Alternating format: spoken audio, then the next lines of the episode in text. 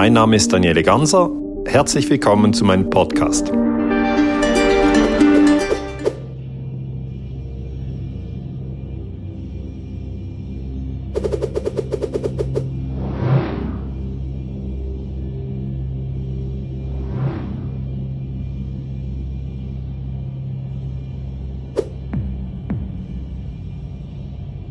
Das ist so Technik, da kenne ich mich überhaupt nicht mit aus. Ja. Und das finde ich auch ganz klasse. Wir auch nicht wissen. Ja, es, ja gut. das naja, ich möchte ja eigentlich schon alles wissen und alles Ah, können. Also das, eigentlich kann ich das ja auch, aber ich muss ja mal ein das bisschen. Universum mit Ja, ja, machen wir nachher. Wir nachher. Ist ein bisschen umfassender. Ja, ich denke, da sind wir auch schon mittendrin. Erstmal ganz herzlich willkommen, Dr. Daniele Ganser. Ja. Ich freue mich, dass wir uns hier treffen. Dazugekommen ist, Konzept komplett überworfen, Professor Dr. Hadic. Und dann machen wir heute eine Dreierrunde. Ich lasse das Büchlein, was ich mir vorgenommen habe, dann mal weg. Das brauchen wir nicht mehr. Machen wir es alles spontan. Als erstes das Wichtigste, dass wir uns duzen, haben wir letztens schon verraten. Wir duzen uns auch. Absolut und Und gerne. wir uns auch und ich freue mich, es ist, mir eine richtig schön. Ehre. Ist richtig schön. Es ist mir eine Ehre. Ist mir eine Freude und eine Ehre. Richtig schön. Das ist, also es ist auch wunderschön, dass wir hier zusammensitzen. Das einzig Traurige ist nur, wir haben das gleiche Thema, was wir vor fünf Jahren hatten, als wir hier in Hannover auf einer Parkbank zusammengesessen haben. Und gesprochen haben wir dort über evidenzbasiertes und eminenzbasiertes Agieren und Handeln. Und wir erleben ja jetzt auch Zeiten, wo es nicht mehr um Evidenz geht, sondern nur noch um Eminenz. Ich werde fachlich nicht angegriffen mit Fakten, mit Studien. Ähm, bei dir ist es, glaube ich, genauso. Man behauptet etwas, aber die Realität, ich habe immer versucht, was zu finden. Ich habe nichts gefunden. Und ähm, du hast mich ins Fernsehen gelockt. Damit hat sich für mich mein Leben komplett geändert. Denn ich war eigentlich einmal, der immer hinten dran war und nie zu sehen war. Jetzt bin ich zu sehen.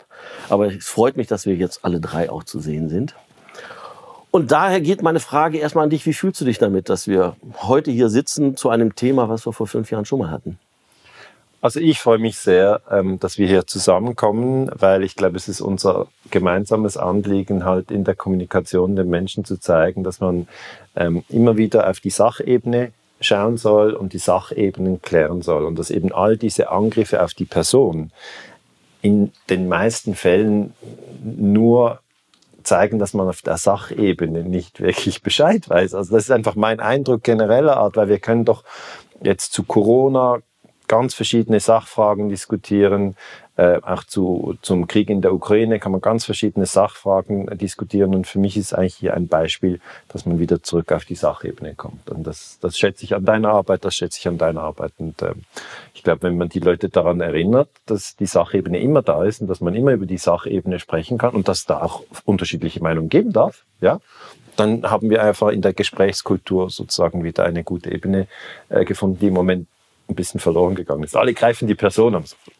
Ja, das ist, das ist, ich meine, ich, ich freue mich ja, dass, dass Leute auch gleich gesagt haben, bei diesem Thekengespräch mache ich mit. Ich unterstütze das. Du hast ja auch gleich gesagt, ich setze mich mit an die Theke. Jetzt haben wir schon zweimal da gesessen. Und jetzt machen wir die Runde schon größer. Ist doch schön, ne? Man- Ja, weißt du, was für mich eigentlich das Berührende an diesem Moment ist, und ich genieße das sehr, ist, dass wir hier etwas leben, was, glaube ich, auch in der Zukunft einen großen Stellenwert haben wird, nämlich, dass wir interdisziplinär agieren. Ja? Dass hier, wir können von, von, von Leuten, die äh, in der Geschichte erfahren sind, die das analysieren, die das wissenschaftlich analysieren, so wie du, wir könnten so viel lernen. Wie oft fällt der Satz, wir haben aus der Vergangenheit nichts gelernt. Ja? Das ist, weil diese, diese Nahtstelle, diese Verzahnung offensichtlich in der Vergangenheit vernachlässigt worden ist. Und äh, ich bin deswegen so begeistert und enthusiastisch, weil ich überzeugt davon bin, dass wenn in den verschiedenen Bereichen gute Leute zusammenkommen, miteinander kommunizieren und konstruktiv an einem Modell der Zukunft arbeiten, dass es nur besser werden kann, weil wir sind jetzt ja Zeugen, dass es nicht gut war. Sonst wären wir nicht dahin gekommen, wo wir jetzt sind. Ja, das ist ja vielleicht nur kurz zur Erklärung. Warum habe ich das ganze Thekengespräche genannt? Also mein Vater war Steiger im Ruhrpott, unter Tage Steinkohle abbauen. Und sie sind immer in ihrer Schicht auf der Zeche. Die Zeche ist da das Gebiet, wo dann das alles draufsteht, der Bohrturm und der Förderturm. Und dort in der Zeche sind sie immer als eine Schicht unter Tage gefahren und unter Tage haben sie abgebaut. Und die Gefahr besteht natürlich unter Tage immer, dass mal irgendwas abbricht. Aber jeder hat seine Aufgabe und jeder ist immer verantwortlich auch für die anderen. Nur im Zusammenspiel kommt man da wieder heil raus. Und so musste es immer ein vertrauensvolles Miteinander sein. Und diese Schicht, wie immer, macht jeder irgendwann mal einen Fehler. Und der kann auch Folgen haben, dieser Fehler. Aber um wieder miteinander gut arbeiten zu können, wenn auch unter Tage was passiert ist, sind die danach, nach der Schicht, hochgefahren und sind gemeinsam in die Kneipe gegangen und haben ein Bier getrunken an der Theke. Ja. Und an der Theke, da gab es auch immer einen Richter, das war nämlich der Wirt. Der Wirt hat nämlich beschlossen, ob er dir noch ein Bier gibt oder nicht. Und wenn es Streit gab, hat der Wirt gesagt, du fliegst raus oder du fliegst raus oder ihr müsst beide gehen. Und gleichzeitig war der Wirt ja auch noch die Bank. Weil man hat ja nicht jedes Mal bezahlt, sondern man hat einen Deckel gehabt und auf dem wurde immer draufgeschrieben, was man getrunken hat. Und der Deckel wurde dann wieder hinter die Theke gelegt. Und erst, wenn das Gehalt ausgezahlt wurde, das haben diese Bergleute damals als Lohntüte gekriegt. Das war eine Tüte, in der war Geld drin. Und daneben war ein Streifen, der hieß Lohnstreifen. Und auf dem Lohnstreifen stand die Summe, die in dem Beutel drin ist. Und wenn die natürlich dann nach der Schicht mit dem Geld wieder in die Kneipe gegangen sind, getrunken haben, miteinander Probleme beredet haben um dann vielleicht auch Probleme zu lösen, wenn irgendetwas passiert ist, nach dem Motto, du hast Mist gebaut, deshalb ist da hinten das runtergefallen, das Förderband ist kaputt gegangen, weil du. Und dann muss das ja geklärt werden, bis er dann irgendwann sagt, ja, ist mir passiert, tut mir leid. Und dann hat man gesagt, gut, darum geht das Bier jetzt auf deinen Deckel. Das heißt, er hat die Schuld eingestanden und dann hat man gesagt, gut, dann erkennen wir das an. Und zur Strafe musst du das Bier jetzt bezahlen und hat er auf seinen Deckel einen Strich gekriegt, da kommt die Bezeichnung her, auf den Deckel kriegen. Ja. Und ähm, damit war die Sache aber abgegolten es ist wieder friedvoll unter Tage gefahren in der nächsten Schicht, weil da ist keiner nachtragend gewesen, weil das Problem ist ja gelöst worden. Und daneben war dann natürlich der Wirt als Kontrollinstanz, wenn dann ein Streit mal ausgeartet ist. Es kann ja auch mal was Schlimmeres gewesen sein. Dann gab es einen heftigen Streit und dann ist der Wirt dazwischen gegangen, hört auf und sonst kriegst du nicht mehr oder du fliegst raus. Beziehungsweise, ja, wie das dann so ist, muss ja auch ein Wirt hingehen und muss ja auch das Geld einnehmen. Er muss auch dann irgendwann sagen, Limit, du hast kein Geld mehr. Du bekommst kein Bier mehr. Wir sind jetzt ein bisschen drüber, wir müssen das umschneiden. Ich habe mich nämlich verhaspelt. Also wir müssen hingehen und müssen dem Wirt zuerkennen, dass er das Sagen hat in der Kneipe und gleichzeitig müssen die Streite auch ausgelebt werden. Und ich möchte, dass in diesen Thekengesprächen auch die Fakten auf den Tisch gelegt werden und geguckt wird, was ist falsch gelaufen, wer muss die Verantwortung tragen und am Ende wird das Problem zuerkannt und man geht hin und sagt, war mein Fehler? Und dann sagen wir, ja, war dein Fehler, was können wir besser machen? Und damit ist das Thema vorbei. Und gleichzeitig sagt man sich, auch hier an der Theke, wir gehen in eine gemeinsame Zukunft. Denn wir können nur gemeinsam weitermachen, so wie die Bergleute gemeinsam unter Tage waren. Und darum möchte ich, dass wir hier auch später andere Leute haben, die sich trauen, sagen, ja, ich habe Mist gemacht. Denn nur wenn wir wieder zusammengeführt werden, können wir auch gemeinsam in einer Gesellschaft leben. Und ich habe Angst, dass das ausartet und Gewalt aufkommt. Und darum möchte ich frühzeitig mit den Leuten reden, damit es sich nicht hochschaukelt und wir irgendwann dann Gewalt auf den Straßen sehen. Seht ihr die Gefahr, dass wir dann eine Chance mit haben, mit einem Gespräch? Also Gespräche kann man immer führen und Gespräche sind immer wichtig. Und ich denke, wenn wir das vorleben und sagen, lasst uns eben zusammen an eine Theke uns setzen, äh, lasst uns äh, zurückblicken auf die Jahre 2021 und 2020, wo eben einiges nicht gut gelaufen ist und lass uns nicht einfach sagen, Schwamm drüber, das wäre ja eine Technik, so lief alles super, Corona lassen wir jetzt, jetzt ist Ukraine, so im Sinn von, die Impfung hat sich bewährt, jetzt liefern wir Panzer, weißt du, das ist diese, das ist diese unreflektierte Art, einfach zu sagen, das haben wir sehr gut gemacht, aber ich will nicht darüber sprechen. Ja, ich will nicht darüber sprechen, ich will gar nicht hören. Ja, auf der Suche nach der Wahrheit müssen wir gar nicht sein. Ich habe das super gefunden, deine, äh, deine, deine, Reise wirklich um die Welt. Und das, nein, nein, wollen wir nicht. Es ist alles super gelaufen.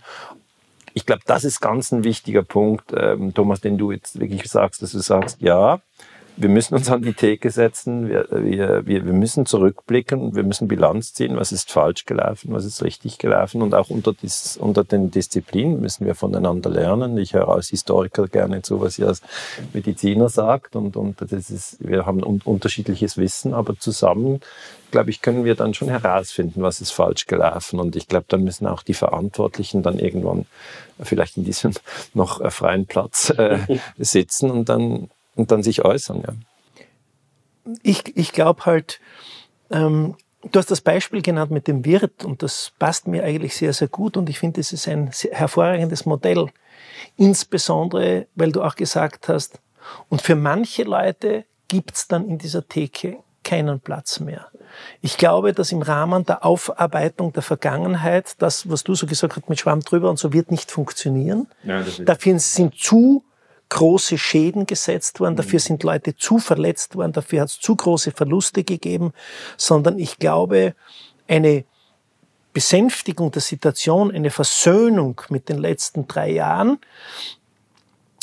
um eben nicht Gewalt aufkommen zu lassen, geht aus meiner Sicht nur, indem man das Ganze wirklich substanziell aufarbeitet. Und diese substanzielle Aufarbeitung wird aus meiner Sicht notgedrungen auch Gerichtsprozesse erforderlich machen. Ja. Ohne das wird es nicht gehen.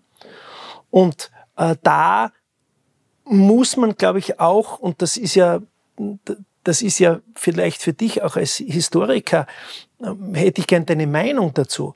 Aber ich glaube, das ist ja auch etwas, was es, wo wir aus der Vergangenheit lernen sollten, nicht?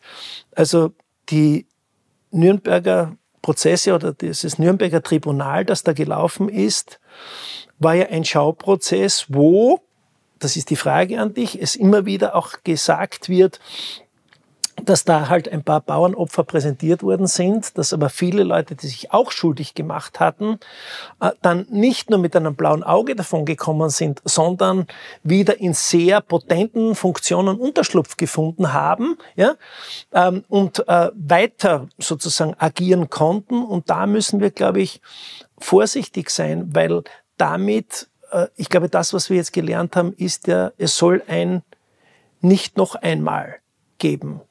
Und wenn man jetzt hört, ob es stimmt oder nicht, ja, dass ein Herr Bill Gates jetzt schon weiß und damit in die Öffentlichkeit geht, dass es im Jahr 2025 eine Pandemie unter dem Namen SEARS geben wird für severe, also schwer, Epidemic, epidemisches, Enterovirus, also von bestimmten Virenarten, Respiratory, Atemwegs, Syndrom, dass also er jetzt schon weiß, dass das 2025 kommen wird.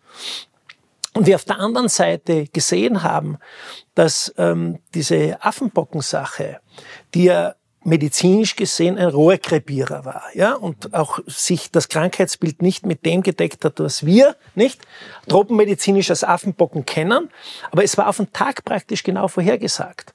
Da habe ich schon Sorgen, dass sozusagen es hier Leute gibt, die jetzt schon mehr wissen über das, was kommen wird, und dem muss man, glaube ich, versuchen, den Riegel vorzuschieben. Und das funktioniert aus meiner Sicht nur, wenn wir das historische Wissen, das du hier verkörperst, ja, uns vergegenwärtigen und Leute wie du auch mithelfen daran, dass es wirklich ein Nie mehr wieder gibt und dass wir hier äh, bestimmt kompromisslos, aber friedfertig versuchen, die Situation so zu bereinigen, dass eine Wiederholung unmöglich wird. Ja, aber da sind wir ja bei dem Problem. Danieli ist ja eigentlich kein Historiker mehr.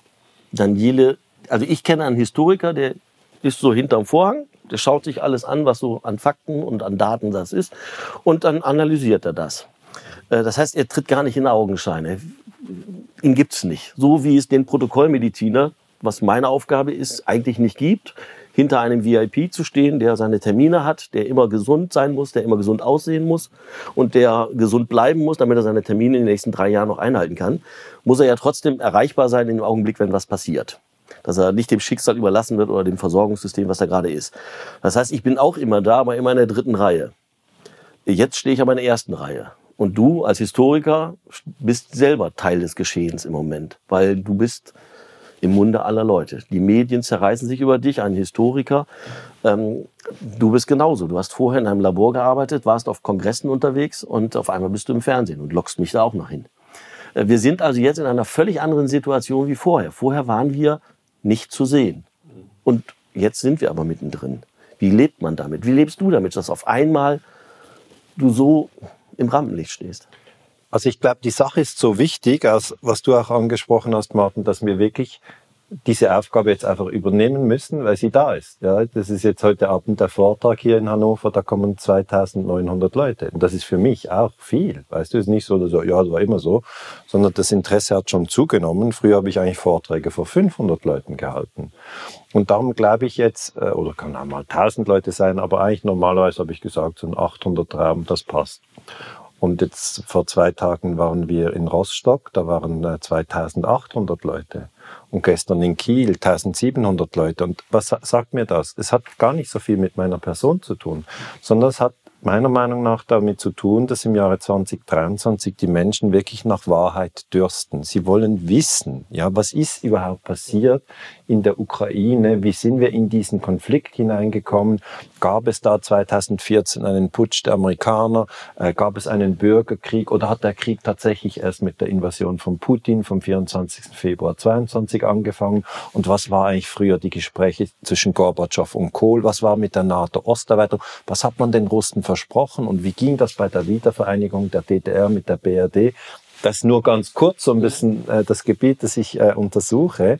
Und die Leute wollen wirklich die ganze Geschichte wissen. Und ähm, das ist doch bei Corona das Gleiche. Und darum fand ich deine Sendung so spannend auf der Suche nach der Wahrheit, weißt du, dass du wirklich von mit verschiedenen Menschen gesprochen hast und, und dass ihr eigentlich immer wieder äh, sozusagen Licht auf das Ganze bringt und sagt, ja, was war denn da? Oder wie seht ihr das? Oder wie kann man das sehen? Weil ich habe schon auch dieses Gefühl, dass wir alle jetzt wollen,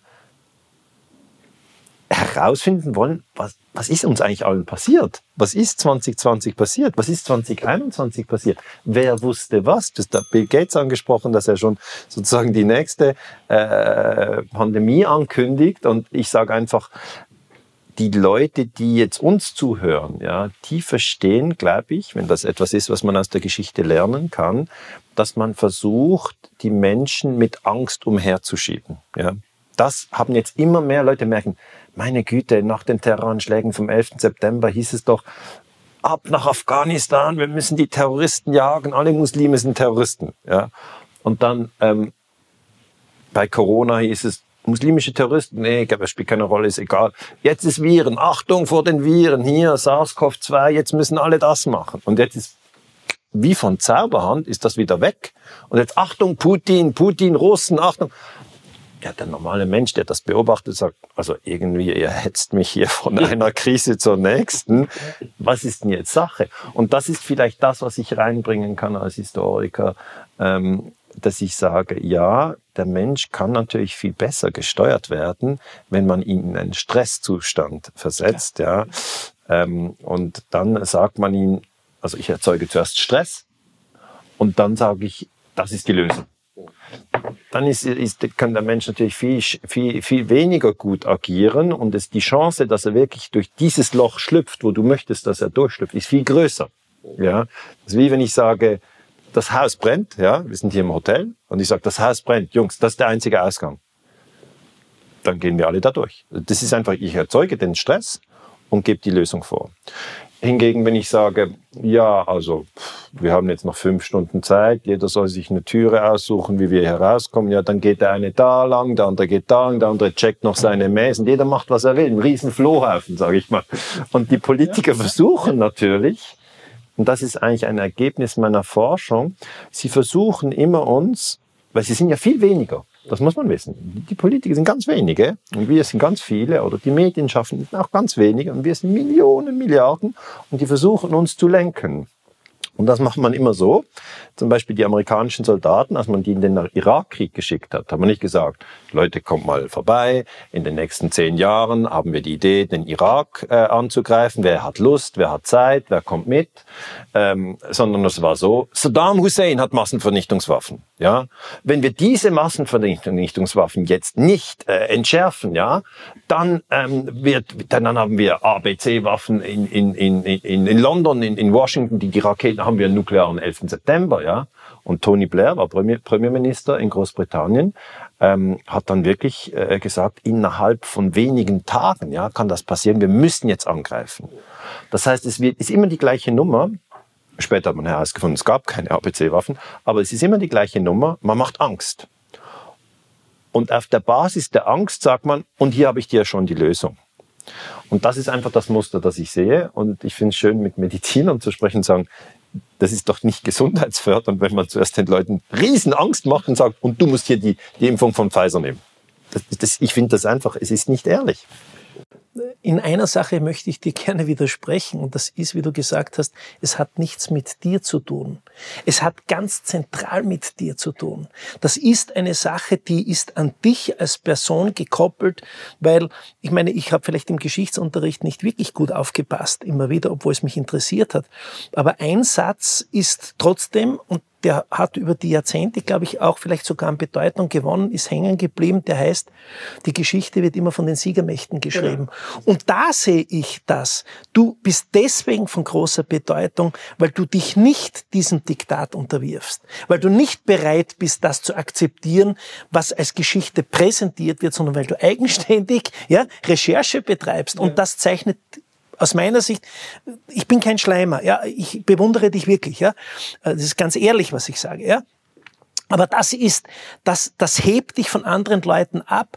Und was der Thomas gesagt hat, dass du eigentlich kein Historiker bist, sondern weil du jetzt sozusagen in die Gegenwart gerutscht bist, dass du aktuell jetzt äh, die Ereignisse kommentierst, weil es sonst viele aus, aus deiner Profession nicht machen, äh, ist aus meiner Sicht die ideale, ja, translationale Form des, His des Historikertums, dass ich sage, ich habe eine Person, die kennt die Vergangenheit, die weiß, wie das gelaufen ist und ist in der Lage, das auf die aktuelle Entwicklung umzulegen und zu sagen, liebe Leute, schaut, was da faul ist. Ja? Das ist, das wurde früher so gemacht und jetzt versucht man das Gleiche wieder. Ja? Und dass man sich da dagegen stellt. Das tut dir damit natürlich in den, in den Leuten, die sich das ausgedacht haben, ja, dass du dort keine Freunde findest, weil du sie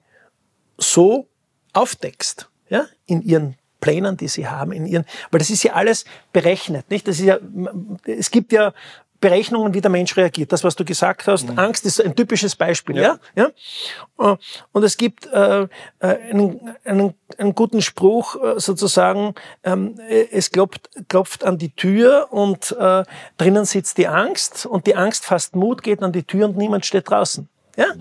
Also dieses Bild, dass sozusagen der Mensch berechenbar ist in seiner Reaktion, sei es jetzt im Mikro, aber sei es auch im Makrokosmos, ja, und dass man damit dann spielen kann und sagen, wenn wir dies, an diesem Faden ziehen, dann reagieren die so und da dann so. Mhm.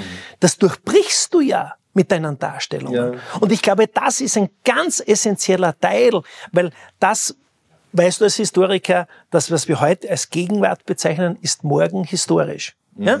Und, und äh, das sozusagen zu antizipieren und zu sagen, damit kann ich Geschichte beeinflussen. Ja?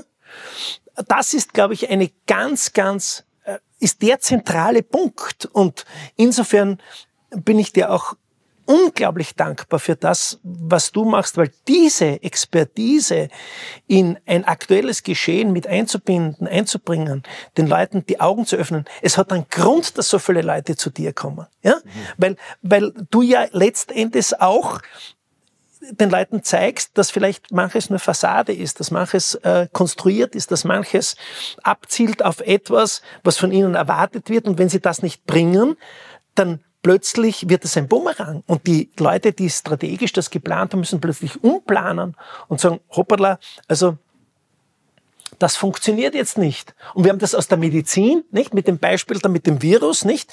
Wo 17 anerkannte Virologen in der Top-Zeitschrift im Lancet publiziert haben, dieses Virus ist natürlichen Ursprungs. Und jetzt durch geleakte Mails kommen wir drauf, die sind alle bestochen gewesen. Mhm. Ja, das ist, ja, ja, das ist ganz, ganz schlimm. Und darum meine ich nur. Und dann hat man gesagt, naja gut, also mittlerweile äh, sagen ja sogar schon die USA, es ist aus einem Labor mit dem historisch interessanten Faktum, dass das FBI, das selber bis zum Hals, bis zur Halskrause im Mist drinnen steckt, ermittelt. Ja, also das ist ja auch wieder das nächste. Und, und, und so, so versucht man Schritt für Schritt unter Wahrung des Gesichtes das Narrativ immer ein bisschen zu ändern, im Vertrauen darauf, dass die Menschen vergessen und nicht mehr wahrhaben wollen, was die vielleicht vor Wochen oder Monaten gesagt haben. Ja gut, aber in seinem Fall ist es ja nun mal so, er schaut auf die Fakten, die da waren in der Vergangenheit. Die kann jeder in seinem Geschichtsbuch nachlesen. Mhm. Also es ist ja nicht irgendwie was in unserem Falle. Ähm, wir werden ja auch angegangen, weil wir angeblich nicht verstehen, was mit Corona los ist. Ähm, da kommen sie ständig mit neuen Studien raus. Dann machen sie wieder eine Studie, wo sie uns dann wieder sagen können, seht ihr, die Impfung wirkt doch, seht ihr, die Masken wirken doch. Und wenn man in die Studie genau reinschaut, sieht man, nein, das Ergebnis hast du nicht gebracht. Das ist ja, ich habe ja auch am Anfang die ganzen Studien mit angeschaut zu den Masken und habe gesagt, funktioniert nicht. Also es gibt keinen Grund, warum das bei dem neuen Virus jetzt funktionieren sollte. Das hat vorher bei den anderen Viren nicht funktioniert. Warum sollte es jetzt bei neuen funktionieren? Und dann kamen sie immer mit neuen Studien raus und äh, hatten nie aber wirklich einen Erfolg. Der Punkt ist hierbei jetzt nur, ähm, er wird nicht hinterfragt, er wird einfach, wird einfach gesagt, was er erzählt, stimmt nicht. Jeder kann das Internet benutzen, tun sie aber nicht. Ähm, machen wir das jetzt ähm, für uns oder für wen machen wir das, dass wir uns angreifbar machen? Denn wir werden ja angegriffen. Du hast Familie, ich habe Familie, du hast Familie. Ich meine, da draußen zu stehen und in meinem Fall war es ja eine Entführungsandrohung für meine Tochter, wo man sagt, das muss ja, das muss man sich eigentlich nicht antun. Aber warum, warum gehen wir hin und machen das? Sind wir, sind wir die, die Helden werden wollen oder sowas? Warum machen wir so etwas? Man, ich glaube schon, dass, wir, dass man überzeugt ist, dass es wichtig ist, ähm, Kriegslügen aufzuklären. Das ist schon meine ganz tiefe Überzeugung, weil wenn man eine Kriegslüge nicht aufklärt, also zum Beispiel dann, als ich ähm, studiert habe, habe ich gesehen, im Vietnamkrieg ähm, sind drei Millionen Menschen gestorben. Ich habe gesehen, im Vietnamkrieg äh, wurde Agent Orange abgeworfen, es wurde Napalm abgeworfen, es gab Vergewaltigungen, es wurden Kinder erschossen, es wurden alte Menschen erschossen. Kurzum, es sind grässliche Ver Verbrechen passiert. Das ist unbestritten. Und dann habe ich gesagt, ja gut, wie ist er denn ausgebrochen? Und dann habe ich gesehen, da gab es diesen Golf of Tonking Zwischenfall, ja, und dann hat mich das sehr interessiert, ja. Also wie ist, wie hat das Ganze angefangen? So wie bei Corona muss man sagen, wie hat das angefangen? März 2020, was ist da passiert? Und dann habe ich das angeschaut und habe gesehen, ah, Vietnam war geteilt in Nordvietnam und Südvietnam. Und die Amerikaner haben Südvietnam bewaffnet und wollten Nordvietnam, das kommunistisch war, schwächen. Und dann sind die von Südvietnam mit sogenannten Speedboats, mit kleinen Patrouillenboot, sind die der Küste entlang raufgefahren und haben dann bei, in Nordvietnam ein, ein Munitionsdepot in die Luft gesprengt oder eine Funkstation in die Luft gesprengt, was man in der Kriegsführung als Nadelstiche bezeichnet. Also niemand gewinnt einen Krieg, wenn einer eine Kommunikationsanlage in die Luft, aber es ist trotzdem ärgerlich. Ja, also ärgerlich, aber nicht so schlimm. Problem. Und dann ähm, ist es so weitergelaufen, dass die Nordvietnamesen natürlich dann sich gegen diesen kleinen Torpedoboote wehren wollten und sind dann selber mit Schiffen rausgefangen und haben gesagt, die fangen wir ab. Und dann ist die USS Maddox, das ist ein großes amerikanisches Kriegsschiff, und die Amerikaner waren zu diesem Zeitpunkt überhaupt nicht offiziell in Vietnam im Krieg, in die Nähe gefahren und dann haben die Nordvietnamesen gedacht, die USS Maddox gibt diesen kleinen Booten Geleitschutz, ja. Und dann haben die äh, Nordvietnamesen Torpedos abgeschossen. Äh, das sind also äh, Bomben, die durchs Wasser gehen und die das Schiff treffen sollten und versenkt. Haben sie aber gar nicht getroffen, ja. Und dann geht der, das ist, wir sind im August 1964, und dann geht der amerikanische Präsident ans Fernsehen und sagt, wiederholte, unprovozierte Angriffe der Nordvietnamesen auf die USA haben mich gezwungen, um den Frieden zu wahren, eine Bombardierung von Vietnam anzuordnen. Sage ich, hä? Was ist denn da die Evidenz? Und der ganze Kongress, das ganze Parlament stimmt über die sogenannte Gulf of Tonking Resolution ab und gibt dem Kongress sozusagen der Kongress gibt dem Präsidenten, die, und dann ist von 64 bis 75, elf Jahre lang, geht's völlig in die falsche Richtung mit allen Toten und allem drum und dran. Und dann sage ich, okay, dann ist also am Anfang ist da diese Lüge. Ja, die Golf of Tonkin Sache ist gelogen. Ich kann das beweisen. Ich beschreibe das in meinen Büchern. Und es ist ja nicht so, dass man sagt, okay, 60er Jahre, das ist lange her, sondern sage ich, und jetzt Ukraine. Ja, jetzt haben wir eine Situation, jetzt im Jahre 2023, wo auf der einen Seite Russland ist mit 6000 Atombomben, auf der anderen Seite die USA auch etwa 6000 Atombomben und die ganze NATO-Struktur, die stehen sich vis-à-vis. -vis. Ja, hier nicht weit von Hannover weg, ja, werden ukrainische Soldaten ausgebildet, ja, in Deutschland an Panzern. Und dann sage ich wieder, Leute, schaut her, wir sollten nicht jetzt eine direkte Konfrontation zwischen der NATO und Russland, wir wollen nicht den totalen Krieg in Europa. Darum schaut doch den Konflikt ein bisschen tiefgreifender an und erkennt, ja, die Invasion von Putin in die Ukraine ist illegal, vom 24. Februar 22 nicht. Der Russe darf nicht in der Ukraine einmarschieren, die Ukraine darf auch nicht in Russland einmarschieren. Aber schaut genauer hin. Am 20. Februar 2014 gab es einen Putsch in Kiew.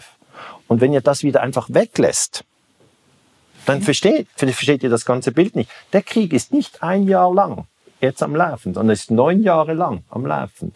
Und was, was man wegklammert in unseren Medien, sind eben diese acht Jahre Bürgerkrieg und den Putsch von 2014. Das heißt, was ich heraus möchte, ist, die Manipulation, wie wir manipuliert werden, funktioniert eigentlich so, dass man uns immer einen Teil der Geschichte nicht erzählt. Weißt du, wie ich meine? Ja, ja, und bei der Impfung ist doch genau das Gleiche, dass man sagt, ja, die Impfung, die wurde getestet und wer diese Impfung gegen Corona macht, der kann das Virus nicht bekommen und der kann es nicht weitergeben. Das hat wirklich in der Schweiz der Bundesrat, der Alain Berset, das ist in der Schweiz der Gesundheitsminister. Ist jetzt angezeigt? Ne? Der hat, ja, der, der, unser Schweizer Bundesrat, der hat wirklich gesagt, wer sich ausweisen kann, mit dem, mit dem, mit dem Zertifikat auf dem Smartphone, der beweist damit, dass er nicht ansteckend ist, ja.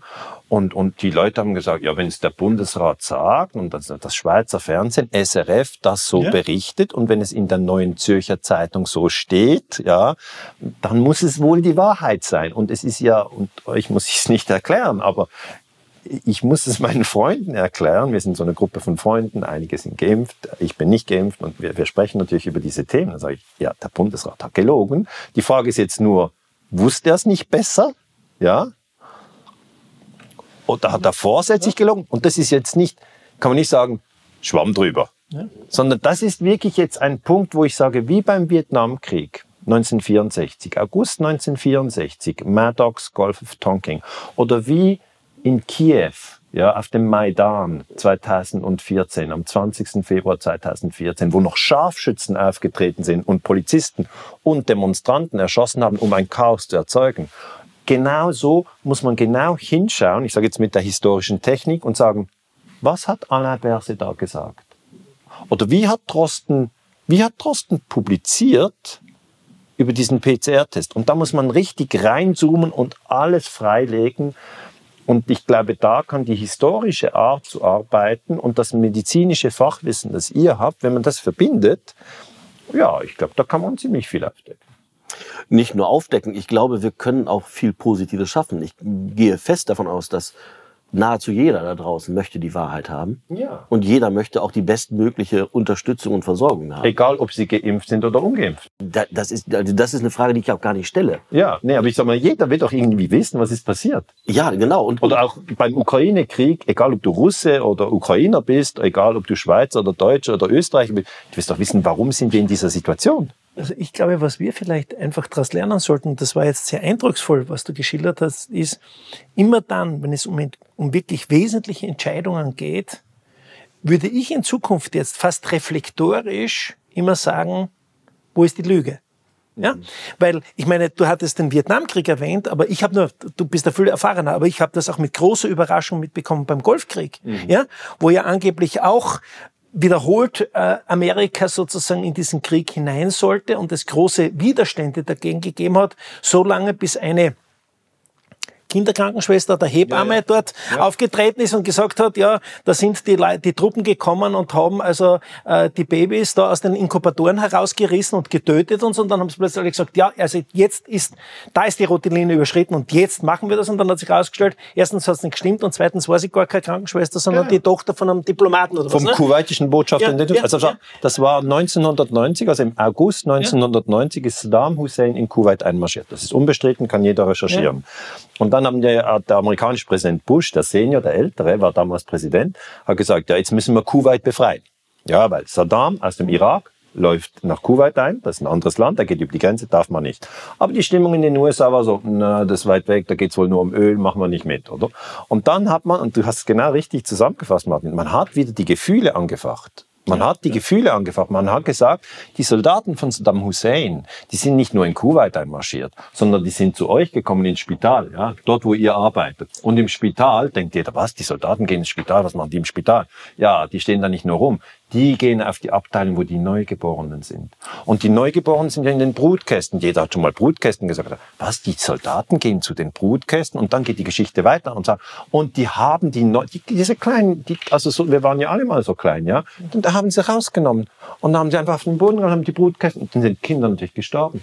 Und erzählt hat das, krasse Story, ein Mädchen, das sich als Naira vorgestellt hat in den USA und sie hat gesagt, ich war Krankenschwester im Spital. Ich habe es gesehen. Ja, sie hat sich als Augenzeugin dargestellt und äh, sie hat dazu geweint. Jetzt musst du sehen, wenn irgendwie ein, eine junge Frau, 18, 19, 20, 21, unter Tränen dir über Kindermord berichtet, sagst du nicht, Interessante Geschichte. Kann ich mal deinen Ausweis sehen, dass du da im Spital gearbeitet hast? Weil dann würden alle sagen, was bist du für ein Unmensch? Ja. Mhm. Und mhm. dann haben natürlich alle geschrien, ab in den Krieg, Iran, Irak, ist das das gleiche Land und so. Und totale Verwirrung, ja, wie bei Corona, totale Verwirrung, keine Analyse, sondern einfach aufgewühlte Gefühle. Und jetzt wissen wir, dass eine Werbeagentur Hill Knowlton diese Geschichte produziert hat. Er sagt, wir müssen etwas Emotionales, Kinder ist immer gut, äh, tote Kinder ist sehr emotional.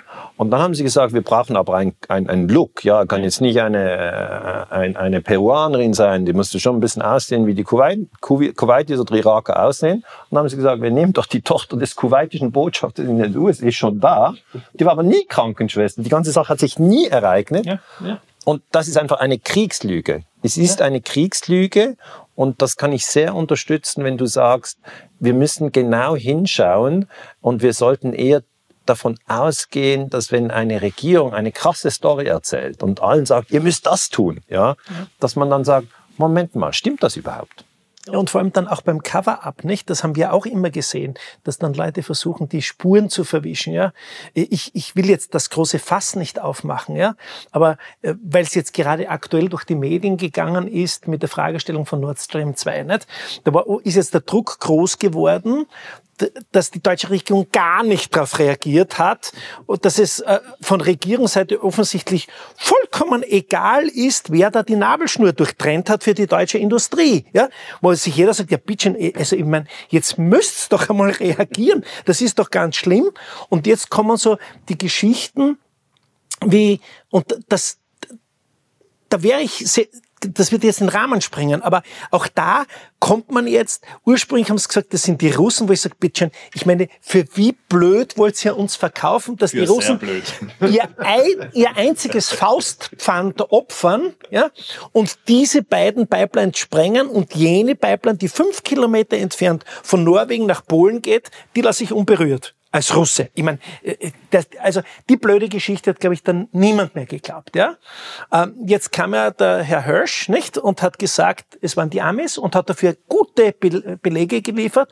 Und offensichtlich macht das jetzt so einen Druck auf die Struktur, dass die Amerikaner meinen oder wer auch immer, sie brauchen jetzt ein anderes Opfer. Sie müssen irgendein ein, ein, ein Bauernopfer jetzt liefern und jetzt kommt irgendeine Geschichte mit einer Yacht mit ein paar Ukrainern drauf, wo man sagen muss, ich meine, wenn ich nur so viel von Tauchphysiologie verstehe und ich gehe auf 70 Meter, wo ich nachher tagelang Dekozeiten brauche, ja, und ich setze dort vier Bomben hinein, ja, dann müsste das eine Operation sein, wenn das diese kleine Mannschaft macht, die über Wochen geht.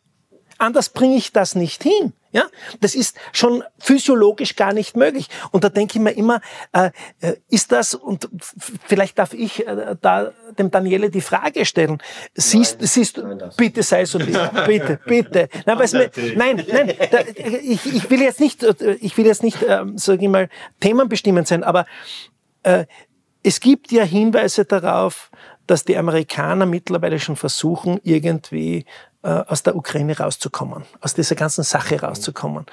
Und könntest du dir vorstellen, jetzt aus deinen historischen Beobachtungen und der Analyse der Jetzt-Situation, dass vielleicht genau diese Geschichte, dass die Ukrainer jetzt schuldhaft gemacht werden für die Sache mit Nord Stream 2 den Amerikanern extrem gelegen kommt. Weil erstens waren dann sie nicht diejenigen, die den Freunden das Gas abgedreht haben.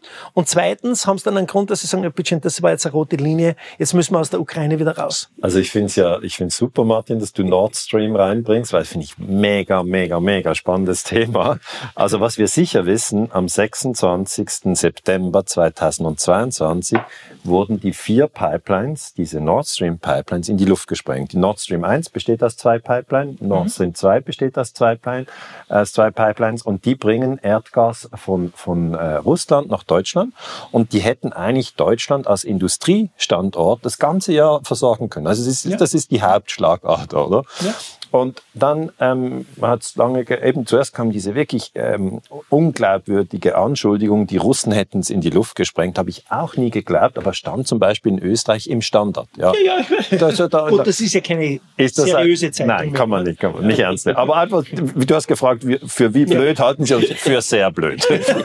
Und da habe ich immer gesagt, ja, aber der Putin hätte das ja selber abschalten können, wenn er kein Gas, das ist ja, wer, wer sprengt seine Pipeline? Und dann die zweite, dann war nach Putin war einfach Ruhe. Man gab gar nichts mehr. Und dann kommt Seymour Hirsch. Und meine Meinung, ich positioniere mich auch hier ganz klar, ist, dass Seymour Hirsch die Wahrheit gesagt hat. Weil Seymour Hirsch muss man wissen, das ist jetzt ein Mann ähm, in fortgeschrittenem Alter. Ja, da muss niemand etwas beweisen. Ja, das, das weit über die Rente raus, okay? Ähm, der, der muss wieder seine Frau beeindrucken, damit sie mit ihm zusammenzieht und mit ihm eine Familie gründet. Er muss auch seine Vorgesetzten nicht beeindrucken, damit sie ihn befördern und ihm vielleicht den Lohn erhöhen. Er will sich auch nicht ein Haus kaufen oder eine Yacht. Er braucht alles nicht. Der Mann ist an der Wahrheit interessiert und hat perfekte Kontakte in die Geheimdienste und ins Militär. Auf der Basis dieser Kontakte, nochmal zurück zum Vietnamkrieg, hat er schon das Milai-Massaker aufgeklärt, hat gegen die Regierung recherchiert, das ist der Leistungsausweis, der er hat. Er hat Abu Ghraib aufgeklärt. Das ist wiederum gegen die Regierung recherchiert. Er hat einen Leistungsausweis.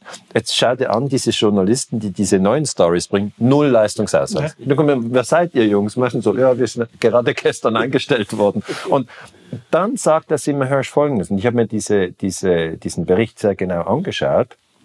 Äh, er hat geschrieben, weil ich habe mich auch gefragt, wie haben Sie es gemacht? Er hat geschrieben, die Amerikaner haben im Juni 2022 gab es ein großes NATO-Manöver, das heißt Baltops. Ähm, das ist einfach in der Ostsee ein Manöver mit, stell dir das so vor, 7000 Soldaten, 50 Schiffe, 14 verschiedene Nationen, ja. Und in diesem großen Durcheinander haben sie gesagt, nun, jetzt machen wir in diesem Baltops-Manöver, das seit Jahren immer wieder stattfindet, sagen gleich auf Verschwörungstheorie, nein, können Sie selber prüfen, gibt es dieses Manöver, gibt. Und während diesem Manöver haben sie eine neue Übung eingeführt, und das finde ich sehr interessant. Sie haben gesagt, wir üben Minen setzen, und Minen sprengen. Ja, neue Übung, wichtige Übung. Jedes Militär trifft immer wieder auf die Herausforderungen. Es gibt Minen. Wie kann man die sprengen? Wie kann man die setzen? Also, stell dir mal die Übung vor. Wir sind im Juni 2022. Wir sind in der Ostsee und da werden also Minen gesetzt und Minen gesprengt. Okay? Und das ist die Übung. Also, viel, viel Tumult. Und Während dieser Übung, und das hat Seymour Hirsch wirklich herausgearbeitet, äh, ist eine Spezialeinheit von amerikanischen Navy-Tauchern von einem norwegischen Schiff runtergetaucht und hat C4-Sprengstoff an die Pipelines gemacht. Die haben natürlich dann nicht im Juni 22 die Pipelines gesprengt, weil das wäre total aufgefallen, ja, sondern sie haben sich gesagt, ähm, das ist jetzt mal montiert und im September, am 26. September, ist dann ein norwegisches Flugzeug, eine Poseidon, hat eine Boje abgeworfen. Das ist also ein Teil, das auf dem Wasser schwimmt. Und diese Boje wiederum hat ein Signal abgegeben. Und als das Flugzeug schon wieder weg war, hat dieses Signal das C4 aktiviert und dann sind die Pipelines in die Luft geflogen. Das finde ich rein militärtaktisch gut gemacht, weil du legst genügend Distanz zwischen dem Ereignis selber, also die Pipelines, die in die Luft fliegen, und dort, wo eigentlich die Verschwörer ähm, diese ganze äh, Operation planen. Ja. Und das Interessante ist, dass ähm, äh, Simon Hirsch, äh, er nennt Ross und Reiter, er sagt, Victoria Nuland war bei den Verschwörungen. das ist die gleiche Frau, die den Putsch in der Ukraine gemacht hat am 20. Februar 2014, unter Staatssekretärin, also die zwei, hinter der Vize-Erstenministerin, Jack Sullivan, der nationale Sicherheitsberater von, von Joe Biden, ähm, und Bill Burns, das ist der jetzige amtierende CIA-Direktor. Das heißt, Seymour Hirsch legt die Karten auf den Tisch. Und wer sehen will, kann sehen. Aber natürlich einige sagen, nein, nein, das waren vermutlich ein paar Ukrainer, die eine Granate geworfen haben. Dann ist das alles hochgegangen. Also weißt du, ich sage nur, ich finde es gut, dass du es bringst, weil es gibt jetzt so viele Geschichten, die dem Menschen, und da merke ich wirklich jeden Einzelnen, die Möglichkeit gibt, wacher zu werden. Und wacher zu werden meine ich, dass man sagt, okay, dann ist das, was ARD und ZDF berichten oder das, was ORF berichtet oder das, das was der Schweizer Fernsehen berichtet, dann ist das also auch noch nicht die ganze Geschichte, sondern das ist ja nur eine Perspektive. Ja, genau. Und dann, wo findet man dann weitere Perspektiven? Ja, indem man eben ein bisschen breiter recherchiert, weil Seymour Hirsch hatte das nicht auf der New York Times publiziert, auch nicht bei der Washington Post oder bei CNN oder bei Fox News, sondern hat es auf dem Internet veröffentlicht. Das, das wollte gar niemand bringen. Ja, es ist ja so, es ist ja niemand von denen, die nennen wir es jetzt im Widerstand sind, die sich jetzt rauskristallisiert haben, ist ja niemand dabei gewesen, der sich wirklich da was raus machen wollte, der gesagt hat, ich möchte jetzt hier, was weiß ich, was Besseres werden, ich möchte hier anerkannt werden oder sowas. Das sind ja alles Leute gewesen, die im Leben gestanden haben, mhm. ihr ruhiges Leben hatten oder ihren Ruhestand teilweise schon hatten mhm. und die trauen sich raus und gehen jetzt nach außen und werden dann angegangen. Der, der Seymour Hirsch wird ja auch total diffamiert, das ja. ist ein Verschwörungstheoretiker, was immer. Ist immer, wenn man auf der Faktenebene nichts mehr hat, kommt der Angriff auf die Person. Und ich finde, Thomas, du sagst genau richtig. Seymour Hirsch hatte überhaupt, der, war, der hätte in den Ruhestand gehen, hätte gesagt, ich gehe angeln. Ja, ja, ja. ja. Womöglich hat er das gleiche Laster wie wir, er hat Kinder. Und da muss man noch ein bisschen in die Zukunft gucken. Das ist ja auch der Hauptgrund, warum ich dann auch so laut geworden bin, weil da kommt ja nach uns auch noch was. Genau, man sieht das 21. Jahrhundert und man will es nicht so den Kindern übergeben und sagen, wir haben es super gemacht, ihr könnt das Copy-Paste übernehmen. Ja, und vielleicht nur für dich als Erläuterung, wie sehr hier das Ringen um die, um die Position war, habe ich ja live miterlebt bei dir, Thomas, nicht? Wie ich dich damals eingeladen hatte für die Dokumentation. Da hat er ja gerungen zwischen zwei Dingen. Auf der einen Seite äh, die Gefährdung der Familie dadurch, dass er nach außen tritt und auf der anderen Seite die Verantwortung für die, für die Familie, die Zukunft mitzugestalten und die Wahrheit an, ans Licht zu bringen, nicht? Also man hat, ich habe es ja über Tage mitbekommen, wie es dich zerrissen hat dabei. Du hast dir angerufen und gesagt, ja, ich mach's und dann, nein, ich, du, ich sei mir nicht böse, ich kann's nicht, sondern ich mach's doch und so. Also das war ja es ist eine Weggabelung, oder? Ja, ja, ja. ja. Das Extrem, ist ja, weil du weißt, du kannst nicht mehr zurück. Genau. Ja. Und, und was, was ich schon immer wieder mal gesagt habe, und das wäre wirklich einmal interessant, auch historisch interessant zu erörtern, auch jetzt im Zusammenhang mit der Corona-Sache. Wie viele von den Leuten, die zum Teil so menschenverachtende Entscheidungen getroffen haben, sind kinderlos?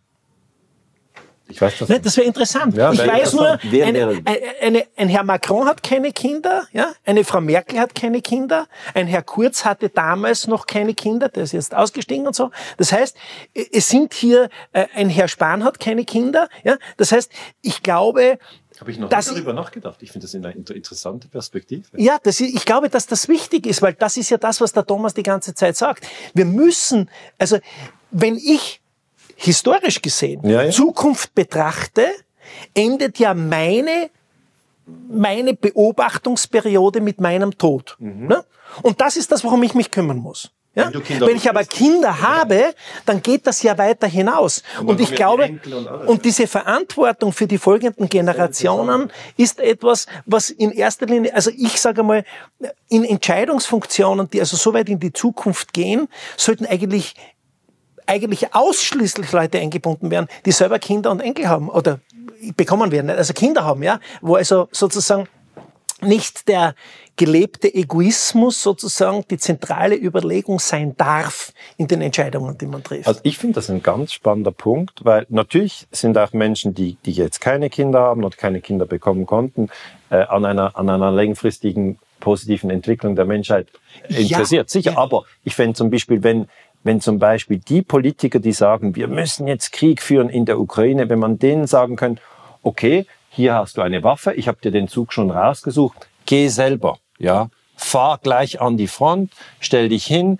Wenn, deine, wenn du so überzeugt bist von deiner Analyse, dass wir die Probleme mit Gewalt lösen können, dann stell dich hin. Der andere soll auch gleich hinfahren. Dann treffen sich da Putin, Scholz, Macron und Joe Biden. Die treffen sich da in der Ukraine. Da können sie ja den Kopf einschlagen. Aber was sie ja machen ist, sie verheizen die Kinder. Ja, okay? Ja. Sie verheizen die Kinder, die, die schicken die 18-Jährigen. Jetzt denken wir, das ist ja bei uns allen drei schon zwei, drei Jahre her, seit wir 18 waren. Aber mit 18 weißt du doch gar nicht, du, du bist da plötzlich im Militär, dann kommt der Offizier und der sagte, du musst, ja, wenn du nicht gehst, ja, dann hast du dein Land verraten oder du kommst in den Knast. Also das ist nicht so im Sinn von, wenn du willst, kannst du gehen, sondern wir nehmen eigentlich die Kinder, ist ja nicht, nicht nur, dass wir sagen, ähm, wir, wir, wir, wir entscheiden nicht längerfristig kindergerecht, sondern schon jetzt entscheiden wir gegen die Kinder. Wir schicken sie in den Krieg oder wir sagen ihnen, hier nimm diese Impfung, die ist erprobt, wir wissen die, die schützt dich und hat auch keine Nebenwirkungen. Also das ist, das ist ein ganz wichtiger Punkt. Wie gehen wir eigentlich mit den Kindern um?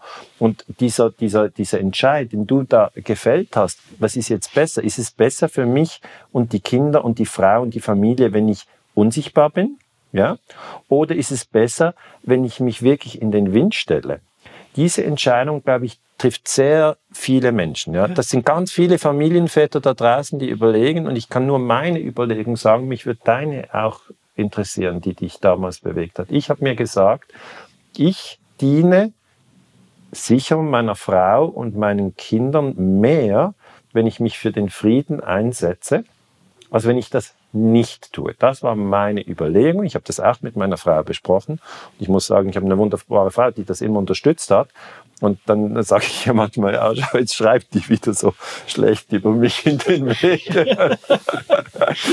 dann sagt sie immer, ja, wen interessiert? Also ich glaube den Scheiß nicht und glaubst du es nicht? Nein, ich glaube es auch nicht. Und dann sagt sie, ja, du machst dir nur Sorgen, dass das irgendjemand glaubt. Und dann sage ich, ja, das ist schon doof und so. Aber wie war das für dich? Würde mich, also ich weiß, es ist nicht meine Rolle, dir Fragen zu stellen, aber das ist so, eine, so ein wichtiger Punkt, das würde ich gern zum Abschluss sagen. Er hat gesagt, wir sitzen an der Theke, also darfst du ihn, glaube ich, auch ja, fragen. In der Zeche war das ja wohl auch so, das, das, das Konzept ist Theke, oder? Ja, natürlich. Aber wie war dieser Punkt und wie hast du, wie hast du gerungen und was, was war ausschlaggebend? Wie siehst du es jetzt? Also ausschlaggebend war eigentlich, dass ähm, für mich war von vornherein erkennbar, was hier passiert, hat mit Krankheit nichts zu tun. Weil wenn da was mit Krankheit wäre, würde ich es weltweit sehen. Und es ist nicht passiert. Welches Jahr, welcher Monat sind wir jetzt? Also wir sind jetzt, ähm, ich gehe ich geh in den ersten Monat, das war der Februar 2020. Da haben wir uns in Bangkok im Krankenhaus hingestellt und haben ein Video aufgezeichnet. Hab keine Angst vor Coronaviren, hieß das Video. Stark. Und dann hab, haben wir halt das Krankenhaus vorgestellt und haben gesagt, hier, pass auf, es reden jetzt alle von Coronaviren und machen da Panik, also macht euch keine Sorgen wenn ihr krank werdet, sind wir für euch da. Mhm. Und ich habe dann dazu einfach mal erzählt, was sind Coronaviren, was können sie, was macht sie bisher und was ist wohl zu erwarten. Und wir können ja jetzt feststellen, es ist auch nichts passiert, was, was die Corona-Fälle anbetrifft. Ähm, das war mein erster Schritt, den ich gemacht habe. Und dann kam aber der Gedanke, weil die Panik ja extrem groß war, dann habe ich gesagt, ich möchte nicht, dass meine Tochter vielleicht jetzt Maske tragen muss oder irgend so ein Quatsch und habe dann mich in die Studien reinbegeben. Und als Martin mich dann angesprochen hat, da war dann die Frage, okay, gehe ich noch weiter nach außen? Und da musste ich wirklich... Welcher Monat? Du weißt, der Historiker ist immer auf der Zeit. Das, das war damals, Anfang wenn ich 21, weiß, ne? Ja, das war im Februar 2000, Februar, März, also wie ich angefragt habe, war es Februar 2021. Wo die Impfung schon ja. auf dem Markt war. war und da habe ich, das war, das war dann der Zeitpunkt, wo ich gesagt habe, also die Impfung hat nie bei Atemwegsinfektionen funktioniert. Das war sinnlos, da mit Impfung loszulegen. Habe ich gesagt, das lohnt sich gar nicht, das finde ich blöd. Mit mRNA-Technik hatte ich mich vorher auseinandergesetzt. Da gibt es ja genug Studien aus der Zeit äh, vor der Corona-Zeit. Und da habe ich gesagt, mit mRNA, das funktioniert nicht. Das hat bisher nie funktioniert. Warum sollte das jetzt funktionieren? Mhm. Wäre sehr sonderbar. Und ähm, ich habe dann, als er mich gefragt hat, ich habe wirklich nächtelang da gesessen und bin die Studien wieder durchgegangen. Habe ich die Studie falsch gelesen? Mhm. Liege ich dann doch falsch? Dann war ich wieder so bestärkt, weil Studie haute doch hin. Ich habe so viele Studien durchgelesen in der Zeit und immer wieder dann der Selbstzweifel, habe ich vielleicht falsch gelesen? Mhm. Habe ich vielleicht das übersehen? Habe ich was falsch verstanden? Bevor ich nach außen trete und dann fachlich rede als Mediziner, ähm, da will ich auch sicher sein. Mhm. Und ähm, dann war irgendwann der Punkt, wo ich gesagt habe, Schatz, Er hat gefragt, ich würde ja sagen. Da hat meine Frau gesagt, wenn du Schwurbler willst, dann machst du es eben. Und meine Frau ist ja auch Ärztin. Und hat gesagt, du musst das machen. Und wenn du es machst, muss ich es nicht machen. Und wenn du dich traust, dann mach es bitte. Also sie hat dich unterstützt? Ja, sie hat mich unterstützt. Er hat gesagt, das ist also, schon das interessant, oder? Am Schluss ist es ganz entscheidend, die Gespräche mit der Frau oder mit dem, mit dem Bruder. Natürlich, ja, natürlich. Also das Einzige für meine Frau war nach dem Motto, sie hat mich dann immer Schwurbler genannt.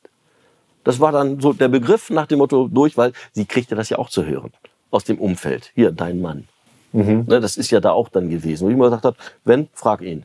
Nicht wobei, mit mir. wobei ich mal sagen muss, das Geniale am Thomas war ja das, dass er äh, zwei Mentalitäten, zwei Sozialsysteme, zwei Gesundheitssysteme, zwei Kulturgruppen, ähm, ähm, zwei Klimazonen miteinander vergleichen konnte, weil er in Thailand war und in Deutschland. Ne? Und, und, äh, und in damals, beiden Bereichen so viel Erfahrung hat. Ja, ja, und in Deutschland ist ja alles explodiert, wo man sagt, bitte, das ist eigentlich jetzt, wenn wir davon ausgehen, vom Hygienestatus und, den, und dem allgemeinen Leben und so weiter, das denkt man sich immer, ja bitte, da sollten wir eigentlich besser dran sein, ja, als die Leute in Thailand, wo Leute noch immer, ich weiß nicht, von den äh, Street Markets essen und so weiter und so fort und, und diese, diese Sachen und, und wo man sagt, wenn es bei uns schlimm wird, dann müsste es dort ja explodieren. Mhm. Und er hat gesagt, Martin, nein. Also damals waren wir noch per Sie, ja. Aber er hat gesagt, nein, das ist ganz anders. Und dann ist er mit Zahlen gekommen, da hat man mit den Ohren geschlackert, ja. Thailand, und Deutschland. Ja. Aber das war ja auch so wichtig, dass du, dass du eben diese, diese Dokumentation gemacht hast auf der Suche nach der Wahrheit und du hast einen globalen Blick geworfen, weißt du? Also das ist, das ist doch sehr entscheidend, dass wenn wir, wenn wir über Nord Stream sprechen, ist ja auch Seymour Hersh ist in den USA. Er sagt, in Norwegen, die waren involviert, ja, zack, geht das so. Oder wir waren schon jetzt in Kuwait im Kopf mit, ja, den, ja. mit der Brutkastenlüge. Zwischendurch sind wir äh, nach Kiew in die Ukraine gegangen und du sprichst jetzt eigentlich, ich habe die Evidenz in Thailand, äh, ich bekomme aber eigentlich äh, eine Anfrage jetzt aus, aus Österreich oder aus, aus Deutschland. Ich glaube, das ist dieses globale, weißt du, dieses globale Denken, das sich vernetzt. Und da sehe ich ein großes Potenzial. Darf ich aber nochmal, obwohl mich am Fragen bin, im Rückblick, findest du es richtig für deine Kinder, wie du entschieden hast? hätte ich nicht so entschieden, wäre es eine Fehlentscheidung gewesen. Ja, das freut mich zu. Aber ich sehe es genau gleich. Ich sehe, es wirklich als Familienvater sehe ich es genau gleich. Ich bin jetzt 50 und natürlich sehen dann meine Kinder auch, okay, der Papa wird diffamiert.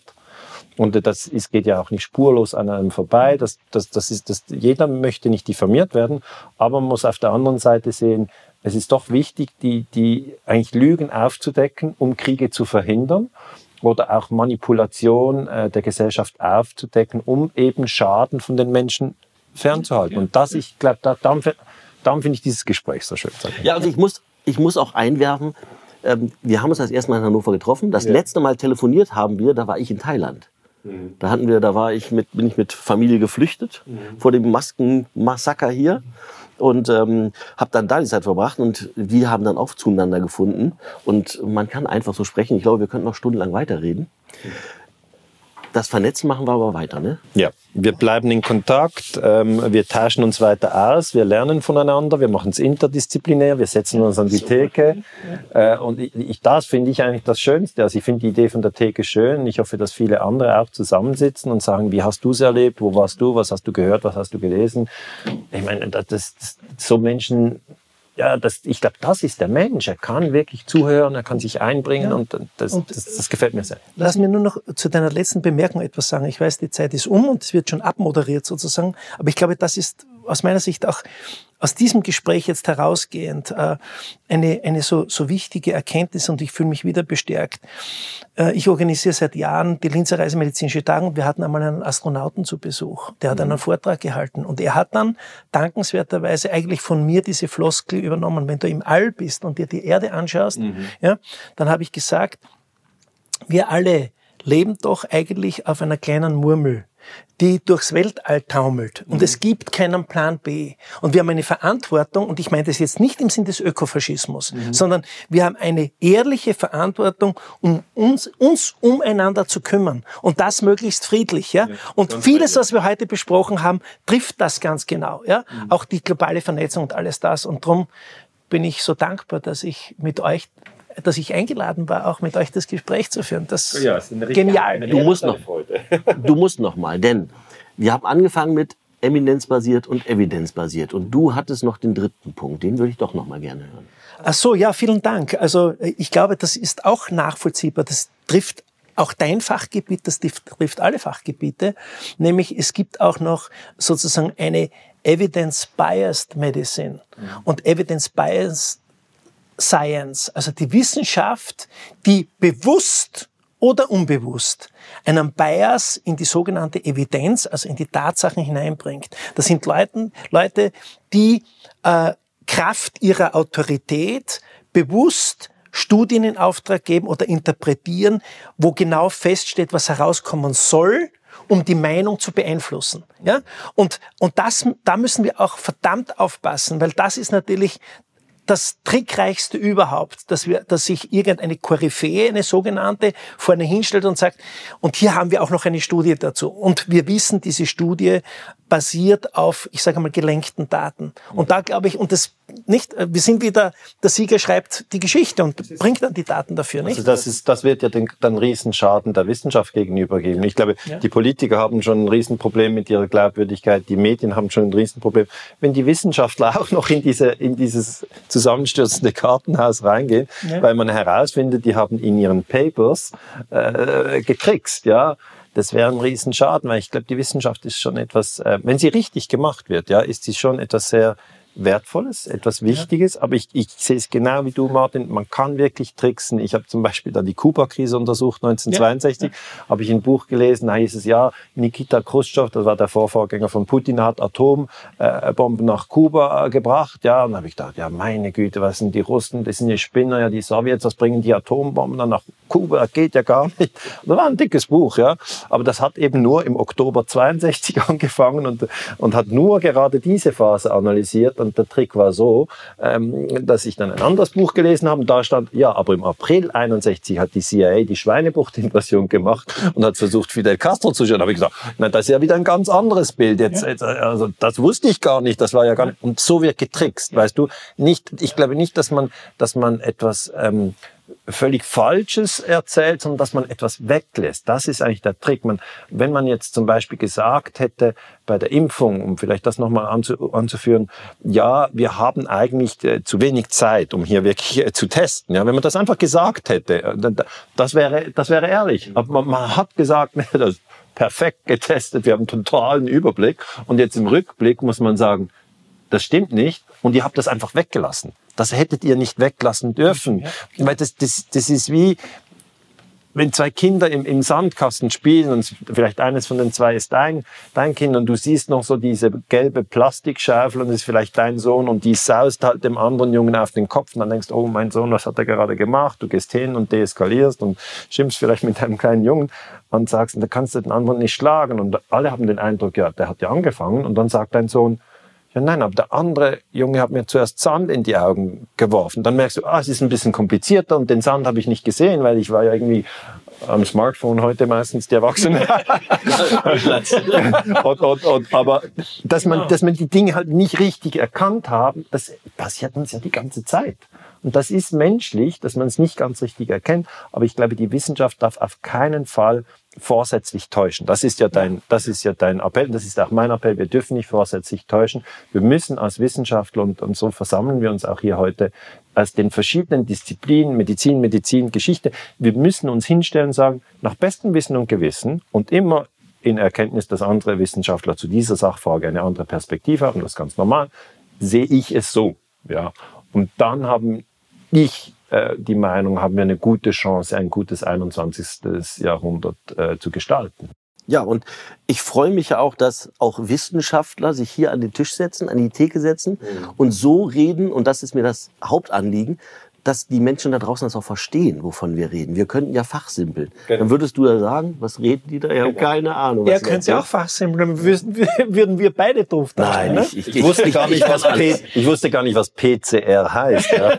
Musste ich mir merken, Polymerase. Oder weißt du, mRNA, ich kannte das nicht vor 2021. Ja.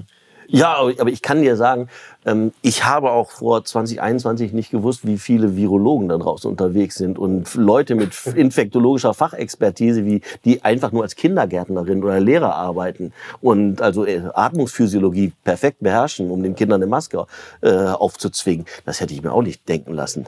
Aber ich denke, so in einem normalen Reden miteinander, Martin, machen wir weiter. Auf jeden Fall.